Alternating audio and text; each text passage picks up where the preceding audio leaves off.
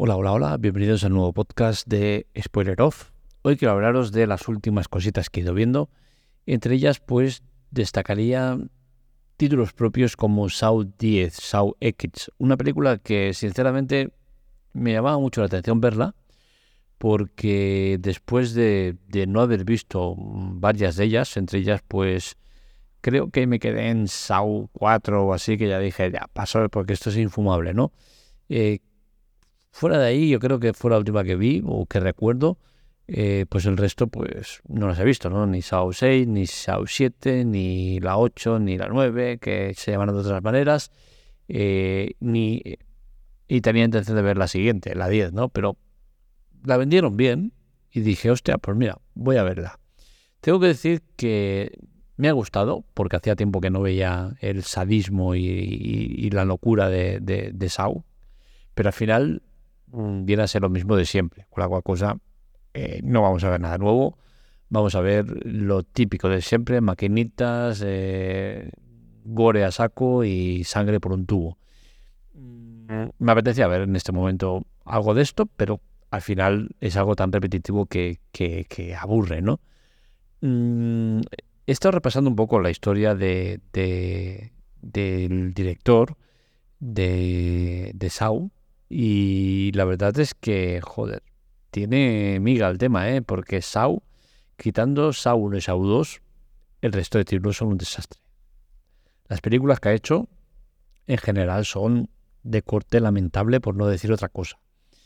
El protagonista, Tobin Bell, eh, de las 72 películas que ha hecho, creo que pocas o casi ninguna llega al aprobado.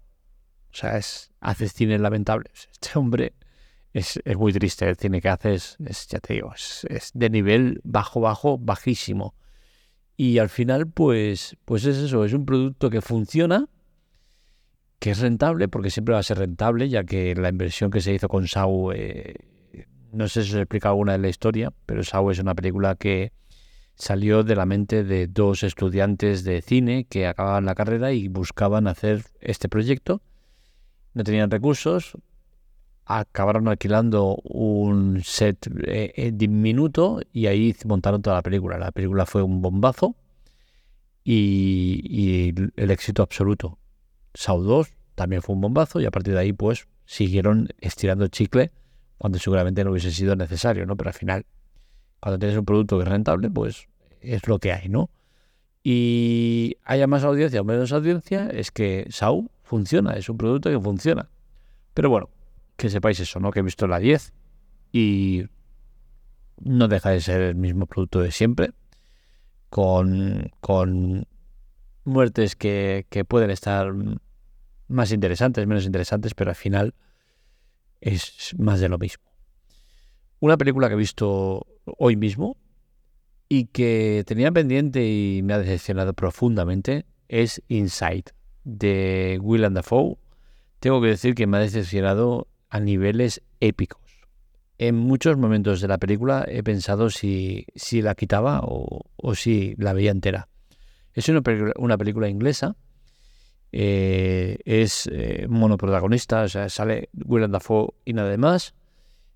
Es un actor que me gusta mucho y quizás por eso eh, he tenido la decencia de acabar de verla, pero es que no vale la pena. Os lo ahorro porque es una película muy, muy insuficiente. Es una película de, de, un, de una persona que entra a una casa a robar. El sistema de seguridad lo deja encerrado en la casa y a partir de aquí, pues es él en la casa, intentando salir de ahí y con movidas varias que, que no tienen ningún sentido, que no tienen ningún interés y que al final acaba la película y dices, menos mal que ha acabado. O sea, yo ahora mismo, si os digo la verdad, y la he visto esta mañana, no recuerdo exactamente cómo acababa. O sea, imaginaros lo que me ha interesado la película. Es un absoluto desastre. No os la recomiendo para nada. Tampoco creo que la veáis, ¿no? Porque está en filming y en Apple TV. Con la cual cosa no creo ni que la vayáis a ver. Por otro lado, tenemos otra serie que estoy viendo y que quizás ha bajado un poco las pretensiones o la eh, importancia que estaba teniendo en mí. Se trata de True Detective la nueva temporada, en esta en esta ocasión es la cuarta entrega ya, sí, después de True Detective 1, obra de arte magnífica y que eh, nadie puede superar. Después de True Detective 2, con, con Colin Farrell, que intentó defender el producto sabiendo que era imposible eh, igualar o estar cerca de, la primera versión. True Detective 3 y ahora True Detective 4, que cambia de nombre. Ya se llama True Detective Noche Polar. Cambia de director, ya es otro director diferente. Eh, como todas las anteriores son historias diferentes, no tienen nada que ver una con la otra, no es correlativo, no tiene nada que ver, puedes verla como quieras. En este caso tenemos eh, a un dúo interesante, protagonizado por Judy Foster, siempre espectacular y siempre buena en su trabajo, y Cali Reis. Es un caso que lleva dos, episodios y no acabo de pillarle la trama si me puede interesar o no. Es eh, compleja. Está basada en Alaska, en, en, un acontecimiento extraño que de momento no nos han desvelado ni por dónde van los tiros. Y tras dos episodios, pues sigue sin tener claro lo que pasa o lo que puede pasar. Eh, veremos por dónde van los tiros o cómo va avanzando la historia, pero sí que os digo que de igual manera que el primer episodio me dejó con ganas de más, el segundo me ha dejado con ganas de decir, uff, a ver por dónde me llevas el tema porque mm, no lo veo de todo claro. Pero bueno, de momento es una serie que está muy bien construida, está muy bien hecha y eh, sigue eh, con, ese talante o esa eh, clase de, de, True Detective. ¿no? La verdad es que están muy bien hechas. También he visto o he empezado a ver, porque ya la he dejado, Cristóbal Valenciaga. Tengo que decir que no tenía muchas expectativas en ella, pese a ser una serie que está muy bien valorada que su protagonista sea Alberto San Juan ya no me acabo de convencer porque es un tío que, últimamente no me cae demasiado bien. La historia tampoco me interesaba demasiado, que esto Valenciaga, la verdad, sinceramente no, no me interesa para nada. Aparte, no, no para nada con su manera de, ver la vida ni, ni las cosas que, llegó a hacer. Y al final, eh, todo está predestinado a ser algo que no me interesara. Pero si encima le metes eh, salsa y la salsa es los subtítulos, pues ya a mí me matan. O sea, es que yo ver una película, una serie eh, con subtítulos eh, no puedo. Y en este caso, pues el 85-90% de del primer episodio tienes que estar leyendo, porque está en francés, ya que es el, que Valenciaga se desplaza a, a París, que es donde está la moda, donde está todo, y está continuamente hablando en francés. Entonces, eh, ni sé francés ni me interesa saberlo. Entonces, lo que no voy a hacer es estar viendo una serie en la cual tengo que estar leyendo subtítulos constantemente. ¿Que no va a ser así toda la serie? Pues ni lo sé ni me importa, porque sinceramente eh, no me ha llamado suficiente la atención como para llegar a ese punto. O sea que es una serie que la iba a ver por la valoración que tiene, una muy buena nota media, pero la dejo de ver porque no estoy dispuesto a, seguir por este camino. O sea, no, no, paso. Y por último quería hablaros un poco de, de Spider-Man, porque a veces te lleva sorpresas, ¿no? Soy de esas personas que no suele ver los productos más de, una vez. Me gusta ver los productos una vez y quedarme con esa sensación o con esa eh, perspectiva de lo que he visto ya para siempre. Y tengo que decir que con Amazing Spider-Man que es la última que hemos visto en familia, porque mi hija la ha cogido con, con Spider-Man, eh, es su, ídolo, le encanta Spider-Man y tiene que ver todo lo de Spider-Man. Pues bueno, lo hemos puesto todas las películas. Pues con la misión Spider-Man me lleva una sorpresa, porque tenía muy, muy, muy presente, muy claro que era la peor y que había eh, el Spider-Man bueno, que era eh, Tobey Maguire y Tom Holland, y que el Spider-Man malo era Andrew Garfield pues sinceramente a mí no me ha parecido tan malo. Lo he vuelto a ver la película y, hay cositas que me han gustado.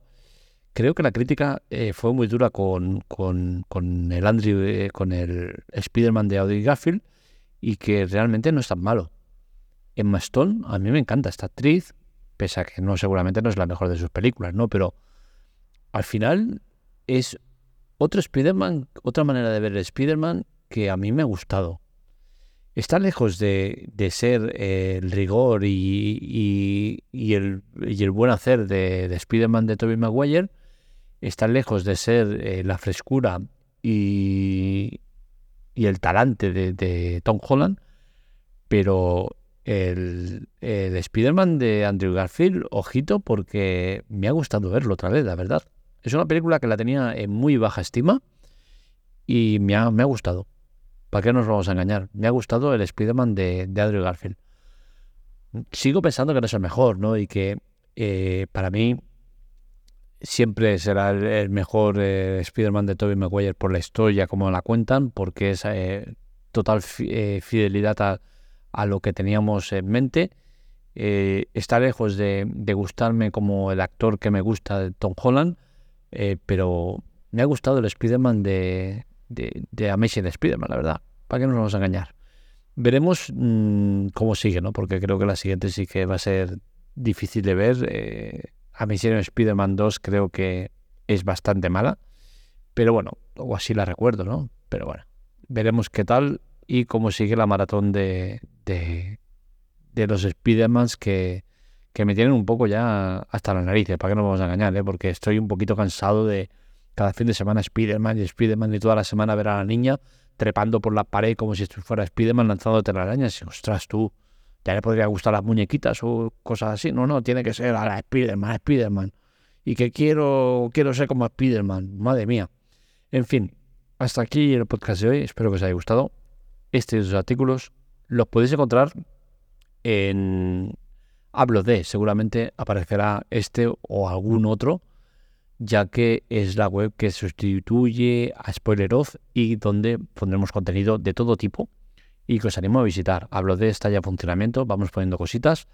Tenéis temas muy diversos, ¿no? Como supervivientes o sobrevivientes, el tema del aceite de oliva, la Supercopa de España, que hemos también, también tratado, la Sociedad de la Nieve, cine, eh, dejar el mundo atrás, cine, patinete eléctrico, eh, el ruido, eh, Ricky Rubio, la sequía, hay muchos temas diversos y por supuesto va a tener cabida el cine, las series y vamos a, dejarlo claro para que podáis verlo. En el podcast todavía está por decidir si podremos cambiar el nombre y el link también se quedará cambiado si, o qué pasará o si meteremos ya directamente lo nuevo y intentaremos desviaros todos ahí. Pero bueno, poco a poco lo iremos haciendo, pero ya os voy introduciendo a lo que será, ¿no? Hablo de, tiene que ser un producto que se quede y que sustituya a Spoiler Off.